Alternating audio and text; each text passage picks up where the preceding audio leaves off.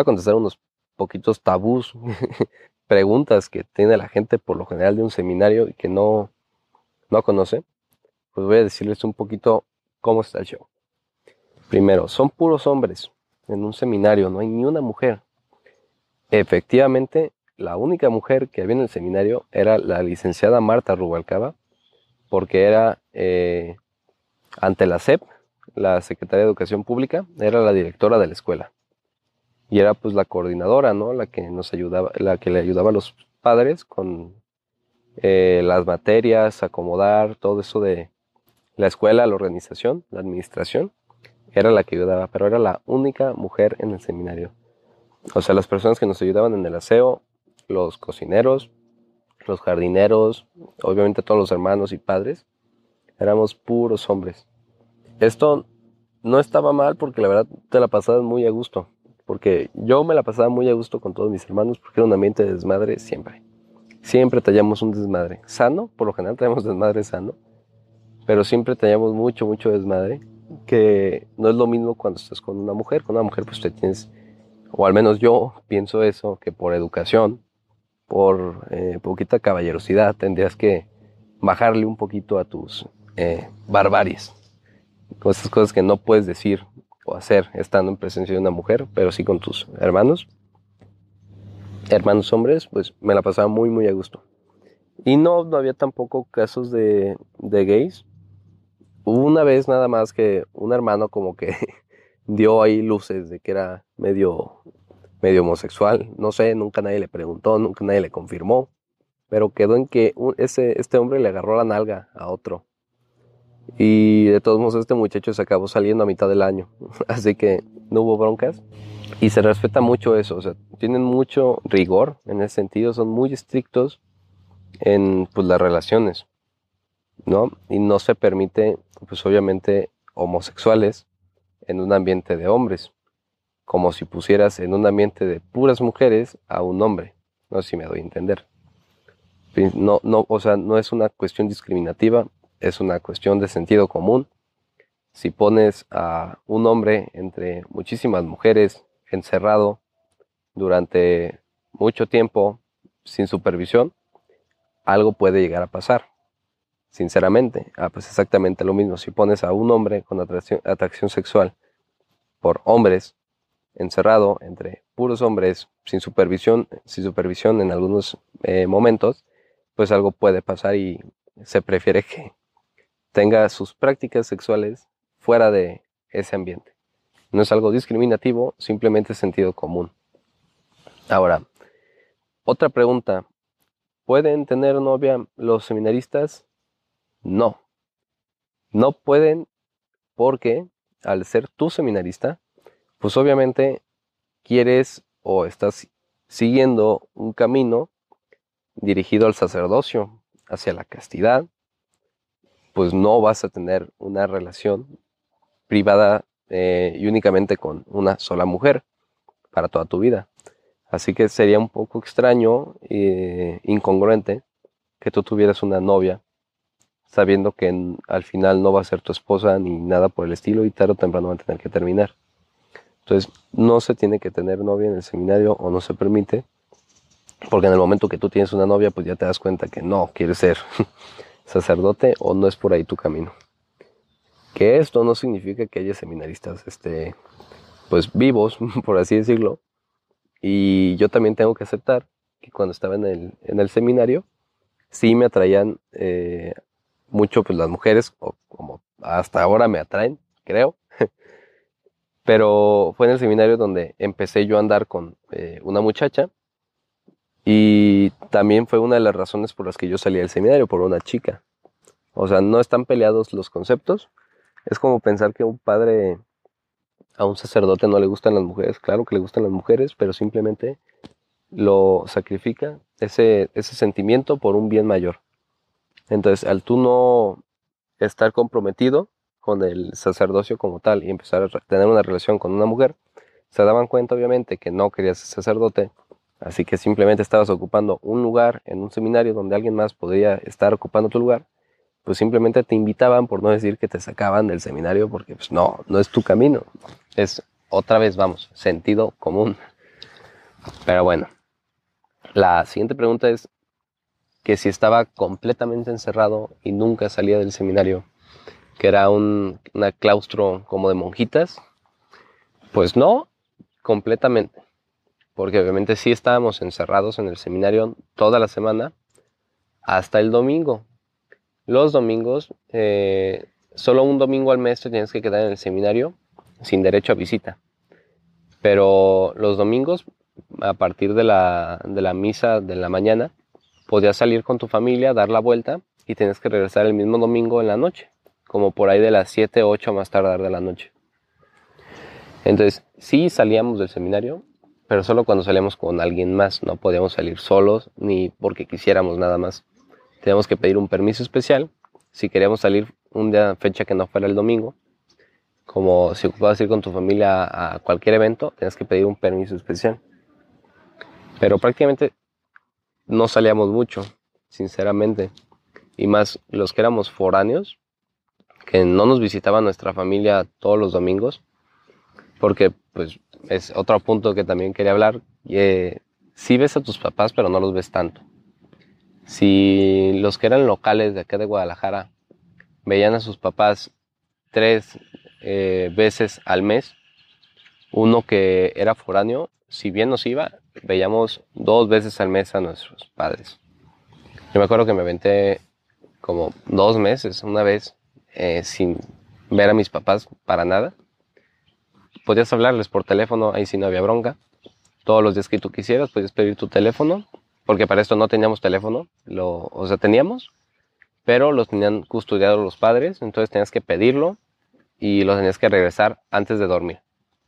Si es que lo pedías eh, muy temprano, pues ya lo hacías, pero, lo hacías, pero si lo pedías en la tarde, tarde, noche, pues tenías que sistematizar muy bien tus tiempos para poder usar tu teléfono eh, no sé, meterte a Facebook, a WhatsApp, Instagram, lo que tú quisieras, pues tenías que verlo muy bien porque si un padre te checaba usando el teléfono para perder el tiempo prácticamente, te lo quitaban y te lo castigaban. Entonces, volviendo otra vez al punto, que se me fue un poco la onda, pues casi no veía a mis papás tampoco, eh, por el hecho de que pues, no eran de aquí y a mis papás a veces se les complicaba venir. Y cuando no venían tus papás los domingos, pues no podías salir con ellos y había de dos. O te quedabas en el seminario, depende, si los padres se quedaban en el seminario, te quedas en el seminario. Si los padres se iban a una comida, a algún colegio o alguna casa, te ibas con ellos. O eh, te podías poner de acuerdo con una familia de alguien de aquí de Guadalajara para que salieras con ellos. Yo por lo general me salía muy seguido con los papás de Pablo nos salíamos a dar la vuelta a Chapultepec, cuando íbamos a alguna plaza o algo, pues simplemente para no estar encerrado en el seminario completamente. Dábamos la vuelta y así pues te distraes un poco de que no estaban tus papás. no fue tan pesado, o no se me hizo tan pesado al final, y creo que me sirvió mucho para ya cuando me vine para que estudiar hace tres meses prácticamente, pues ya había volado del nido una vez y no tenía tanto esa cercanía, ese apego con el, seno familiar. Entonces no me costó tanto como sé que le han costado a muchos de mis compañeros pues, separarse, no ver a sus papás tan seguido como los veían antes, que no les hagan de comer. Creo que me sirvió mucho, fue un fue preparación al final de cuentas.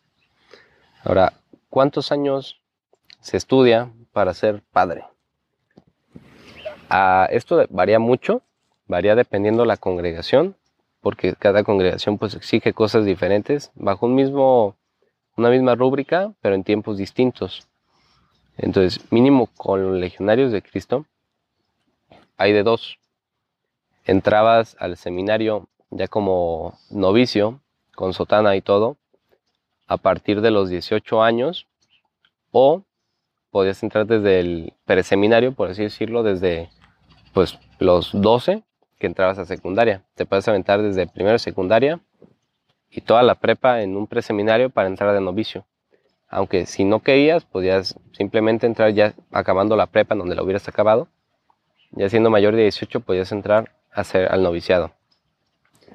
Si entrabas a los 18 años, que es la máxima, por así decirlo, bueno, la mínima edad para entrar a, ya al noviciado, tardabas más o menos por ahí 12 años en salir como sacerdote. O sea, si entrabas desde la edad más temprana posible al seminario, 18 años, salías como sacerdote legionario hasta los 30. Así que sí, un sacerdote no, no es cualquier persona, tiene 12 años de estudios y lleva mucha, mucha preparación, o sea, teología, latín, griego, eh, italiano, al menos en idiomas, inglés e italiano, italiano porque los mandan a Roma a estudiar.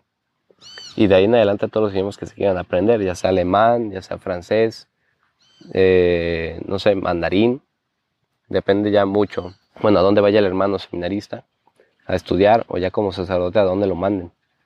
Bueno, es muy pesado, pero cuando es tu vocación, no solo en el sacerdocio, sino en cualquier cosa, ya sea como eh, sacerdote, ya sea como abogado, ya sea como médico, ya sea como emprendedor. Cuando es tu vocación yo creo que sigue siendo pesado, pero tienes pues una motivación para seguir adelante todos los días. Al final eh, ni siquiera te das cuenta cuando terminaste o simplemente volteas hacia atrás y dices, ay cabrón, ¿tanto avanzado? Yo creo que es parte de la motivación de lo que es tu vocación. Es un tema que quiero tocar más adelante, el tema de la vocación, que está muy padre y hay muchas personas que no sienten su vocación o no sienten que lo que hagan sea su vocación.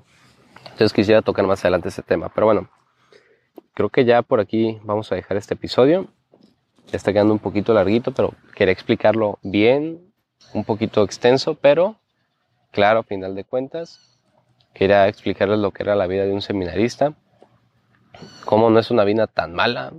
A mí no se me hizo para nada mala. De verdad, el seminario, a mi parecer, fue la mejor etapa de mi vida, sinceramente.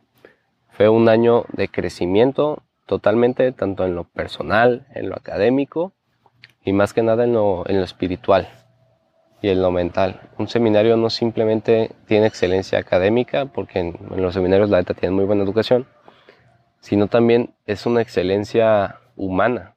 Si de verdad fuiste con buena voluntad a un seminario, cuando salgas vas a ser una persona de bien, totalmente. Te enseñan muy buenos valores, todos los días hay reflexiones, todos los días hay crecimiento, simplemente saber aprovecharlo. Y creo que tú también, aunque no estés en un seminario, puedes ser una persona de muy buenos valores simplemente dedicándote tiempo hacia ti en el sentido del, de la persona, del espíritu. Tú al dedicarte tiempo, ya sea leer un libro, ir a una conferencia, ir a un taller, pues estás abonándole poco a poco, estás poniéndole ladrillitos a esa, a esa muralla que vas a construir tarde o temprano y vas a mejorar la sociedad al final de cuentas. Si cada persona mejorara en, en lo propio, si cada persona se cambiara a sí misma, Nadie tendría que cambiar la sociedad, la sociedad cambiaría sola. Todos por nosotros mismos empezaremos a hacer algo mejor, algo de verdad precioso. Pero bueno, es una meta muy ambiciosa que tarde o temprano espero que se logre. Para eso creo que lanzo este podcast y muchas más personas lanzan campañas, lanzan podcasts también, eh, conferencias, talleres, libros, por lo mismo, porque tenemos la esperanza de que esta sociedad tarde o temprano pueda mejorar para ser una mucho mejor sociedad en lo humano. Tú una vez creciendo en lo humano, creces en todo y estoy convencido de eso. Pues bueno, eh, muchísimas gracias por escucharme. Ya saben que de verdad trato de subir episodios lo más seguido posible, aunque a veces no se pueda. Pero de verdad este podcast lo estoy haciendo con todo mi corazón. Aquí estoy dejando un cachito sin ningún tipo de pago lo hago sin ningún tipo de retribución económica. Simplemente lo hago, pues como ya lo dijo, ya lo he dicho, para mejorar esta sociedad poquito a poquito. Muchas gracias por escucharme. Ya saben que me pueden seguir en mis redes sociales. Estoy como EM Amezcua en todos lados. En Twitter pónganle un uno. Y compartan, compartan muchísimo este podcast. De verdad, eh, si no te ayuda a ti, le va a ayudar a otra persona. Estoy segurísimo de eso. Pero hay que llegar a más y más personas. Pues muchísimas gracias y que Dios me los bendiga.